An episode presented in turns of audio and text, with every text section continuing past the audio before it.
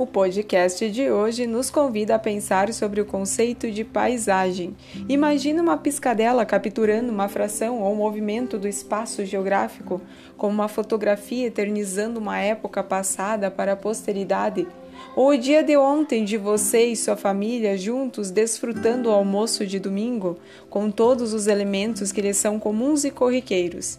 Imagine alguém no futuro olhando-a e analisando-a, ou ainda alguém que é de outra região ou de outro país, vendo-a instantaneamente após o seu registro e publicação nas redes sociais. Em ambos os casos, as pessoas olham para esta paisagem, buscando elementos naturais e culturais que representam as vivências daquelas pessoas ou os elementos semelhantes e diferentes que compartilham. Para a geografia, o conceito de paisagem sempre esteve condicionado a diferenciar seus elementos naturais combinados, como terreno, vegetação, solos, rios e lagos, e elementos culturais e humanizados, incluindo todas as modificações feitas pelo homem, como nos espaços urbanos e rurais Portanto, você vivencia cotidianamente a paisagem e de formas distintas.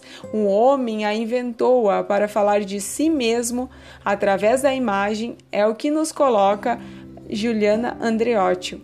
Somos nós mesmos na nossa paisagem, e isso porque nós modificamos o ambiente com todos os seus elementos naturais, através das nossas atividades materiais, das necessidades políticas, das instâncias econômicas, dos ordenamentos jurídicos, mas, sobretudo, depositamos a nossa cultura e a nossa concepção de mundo, o nosso modo de pensar e viver, as nossas crenças religiosas, a nossa pulsão espiritual, os nossos símbolos e valores. Todos estes elementos constituem uma ética que, com o filtro do tempo, se torna uma estética. Na atividade de hoje, te convido a realizar um tour virtual ao Museu Nacional de Belas Artes. Lá você deverá visitar a coleção de Luiz Eugênio Baldin com o título Dominando a Paisagem. Escolha duas paisagens, anote seu título e descreva sua percepção sobre a cultura brasileira a partir dos elementos culturais e elementos naturais presentes nas paisagens retratadas pelo autor.